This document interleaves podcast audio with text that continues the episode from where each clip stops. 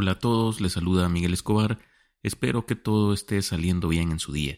Bienvenidos al episodio número 40 del podcast Quiero saber más, su espacio en el que hablamos sobre temas interesantes porque todos deseamos por naturaleza saber. Y con eso en mente los invito a revisar los capítulos anteriores si esta es su primera vez por acá. Hoy vamos a tratar un tema bien interesante sobre un producto que consumimos muy a menudo y que tiene una gran historia que merece ser contada. Se trata del chocolate.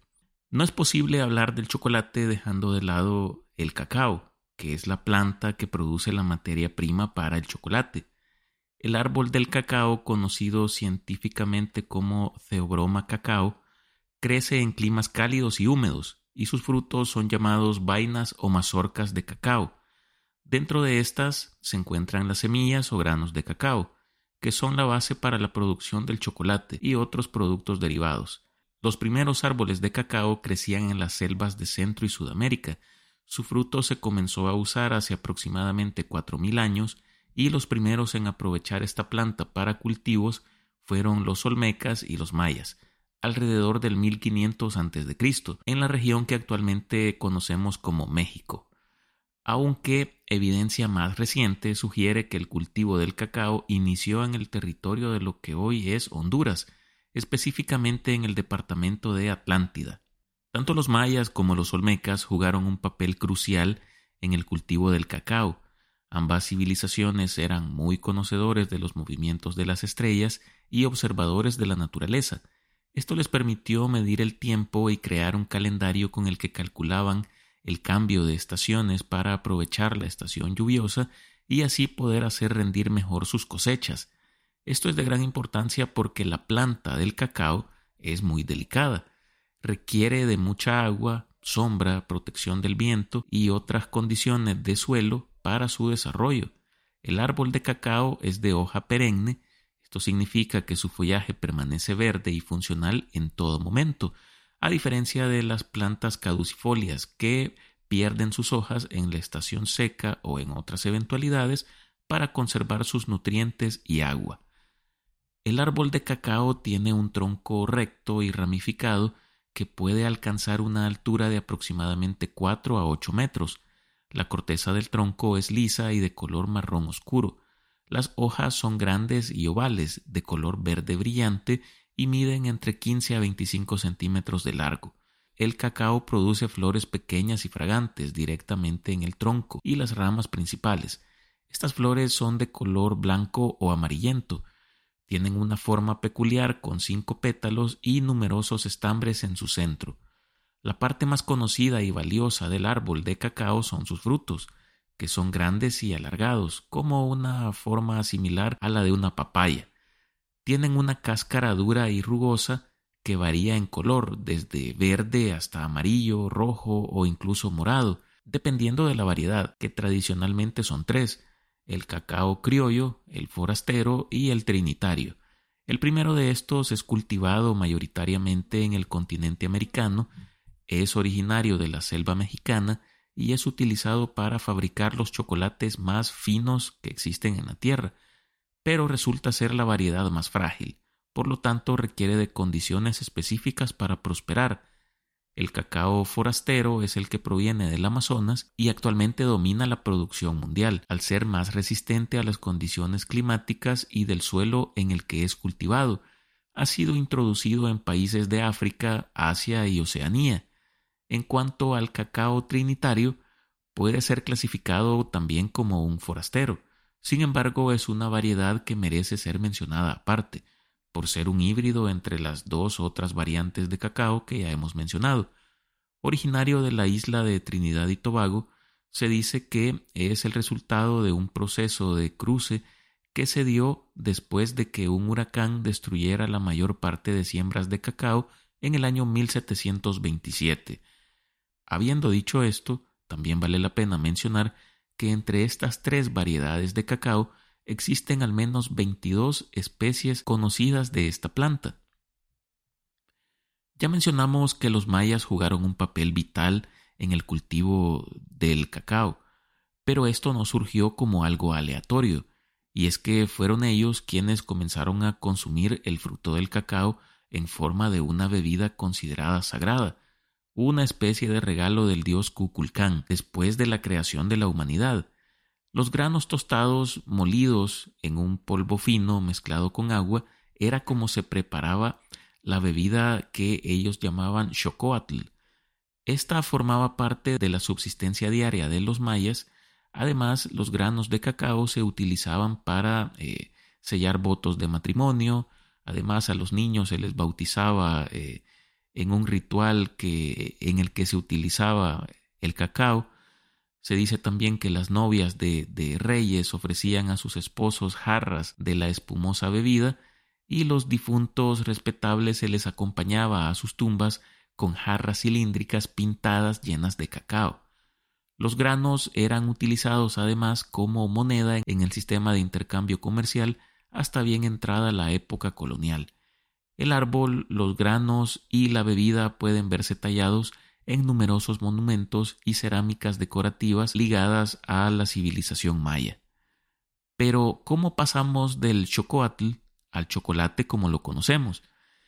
Resulta que en tiempos de la conquista, específicamente en 1519, el explorador español Hernán Cortés llegó a tierras mexicanas y observó que los mexicas usaban las semillas de cacao en la preparación de la bebida real que eh, era casi similar al chocoatl, pero los mexicas le llamaban chocolatl, similar, eh, como ya lo dijimos, a la que tiempo atrás habían preparado los mayas. Para ello tostaban los granos de cacao y después los molían para crear una especie de pasta que mezclaban con agua, achiote, chile y harina de maíz para absorber la manteca de cacao. El emperador mexica Moctezuma, de quien se cuenta que bebía más de 50 porciones al día de esta bebida, la sirvió a sus invitados españoles, ofrecimiento que en aquel tiempo era considerado un gran honor, pero para el gusto español el venerado chocoatl de Moctezuma tenía un sabor demasiado ácido y amargo. Pero esto no impidió que las semillas de cacao fueran llevadas a España, durante el viaje los españoles comenzaron a idear eh, nuevas maneras de mezclarlo con especias que ellos ya conocían, como la canela, la vainilla e incluso la miel. Finalmente alguien decidió que la bebida sabía mejor si se la tomaba caliente, y este nuevo producto eh, comenzó a adquirir fama especialmente entre la aristocracia, y España astutamente procedió a eh, expandir las plantaciones de cacao en otras de sus colonias, originando así un negocio particularmente rentable. Y lo que es más eh, interesante de esto es que los españoles lograron mantener el monopolio de no solo del cultivo, sino de la explotación del cacao durante varios años, pues no fue eh, sino hasta el año de 1606 que el chocolate se expandió a Italia, posteriormente en 1615 a Francia en 1646 a Alemania y en 1657 a Inglaterra. Esta expansión hizo variar las formas como era preparado el chocolate a tal grado que para 1660 ya no se preparaba agregándole ninguna especie, sino solamente agua, cacao y azúcar. Los métodos manuales de fabricación que por entonces usaban los talleres fueron con el tiempo reemplazados por la producción masiva del chocolate, la transición fue acelerada por el advenimiento de una máquina perfeccionada de vapor que mecanizaba la molienda del cacao. Para 1730 el precio del chocolate había caído a un nivel que lo ponía al alcance de prácticamente todo el mundo. La invención de la prensa de cacao en 1828 redujo eh, los precios todavía más y ayudó a mejorar la calidad de la bebida al expulsar, mediante el prensado, parte de la manteca de cacao, que es la grasa que naturalmente producen las semillas de esta planta. Desde entonces el chocolate bebible pasó a tener esa consistencia suave y ese sabor más agradable que conocemos actualmente. En el siglo XIX se dieron grandes avances en la industria del chocolate. Por ejemplo, la primera tableta de Fry Sons en Inglaterra eh, apareció allá por 1847 con una mezcla de licor, cacao y azúcar, que se presentaría comercialmente en la ciudad de Birmingham. En 1828, en Holanda se inventó una prensa hidráulica que conseguía exprimir los granos molidos del cacao y separar de una mejor manera la manteca del polvo de cacao. La máquina podía extraer hasta el 50% de la manteca de cacao. Junto con el desarrollo de este proceso, los holandeses se colocaron a la cabeza de la producción del chocolate. El tercer punto relevante en el desarrollo de la industria del chocolate se dio en Italia y consistió en el invento de los bombones, una mezcla sólida de chocolate rellena de distintos elementos. En lo personal es una de mis formas favoritas de consumir el chocolate. Como cuarto punto tenemos una invención que sucedió en Suiza y se trata de el chocolate con leche. Esto sucedió en 1875 y se dio gracias a el aprovechamiento de la leche en polvo creada por Henry Nestlé. En 1894, el estadounidense Milton Hershey había logrado fama y dinero con su fábrica de caramelos y esta persona comenzó a interesarse por el chocolate. Se imaginó produciendo chocolate para las masas. Así adquirió los equipos para la producción de chocolate y los instaló en su fábrica donde comenzó a producir chocolate en muchas variedades. Aparte de vender cacao, también vendía, chocolate amargo, chocolate dulce, todo con su apellido como marca. Finalmente encontró una receta para fabricar chocolate con leche y esa fue su gran contribución a la industria. Gran parte de las máquinas necesarias para hacer chocolate fueron desarrolladas o adaptadas en la fábrica de Hershey. En la actualidad existen distintos tipos de chocolate que se elaboran modificando sus componentes, ya sea la pasta de cacao, la manteca de cacao o el azúcar. Así, por ejemplo, tenemos el chocolate amargo u oscuro, con una composición de al menos 70% de cacao, es la presentación de eh, chocolate más saludable que puede haber. Seguido del chocolate de cobertura, que es utilizado por chocolateros o pasteleros como materia prima.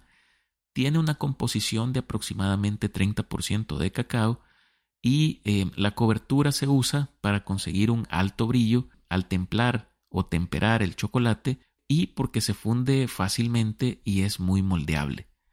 Tenemos después el chocolate con leche, que es el derivado de cacao más popular, la proporción de pasta de cacao suele estar por debajo del 40% y el chocolate con leche, eh, como su nombre lo indica, lleva leche añadida ya sea en polvo o condensada.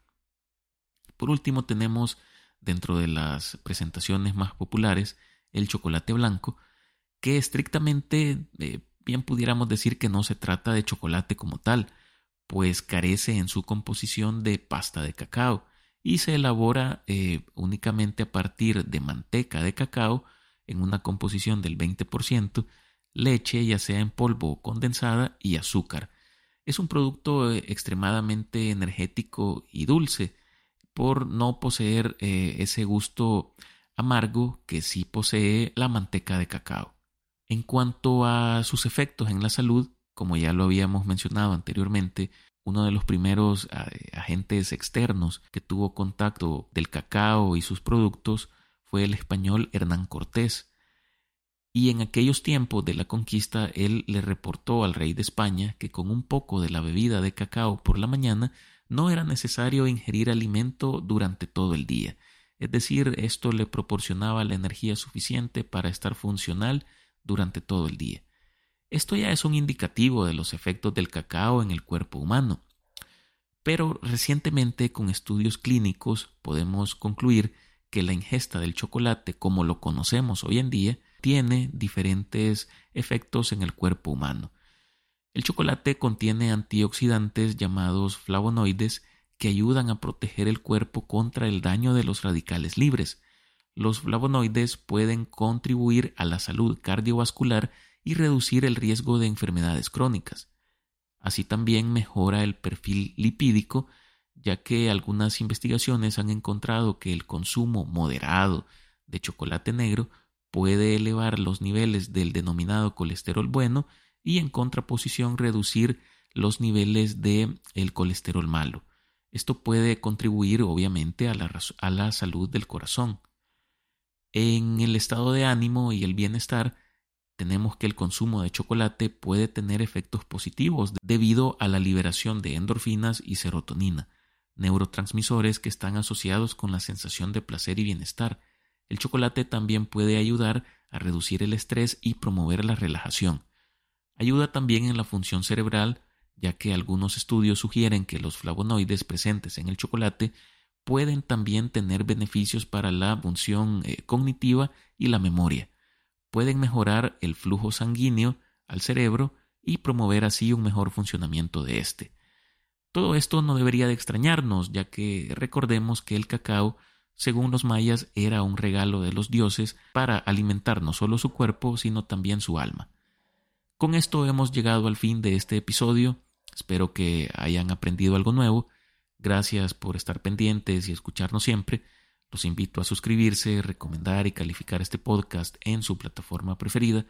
Compártanlo con sus amigos, familiares, compañeros o con quien ustedes consideren conveniente. Los invito a que eh, me sigan en Twitter como Miguel Escobar y en Instagram también estamos ahí como eh, Quiero saber más podcast. Nos escuchamos en la próxima para conocer un poco más sobre un nuevo tema. Me despido, que estén bien, saludos y hasta pronto.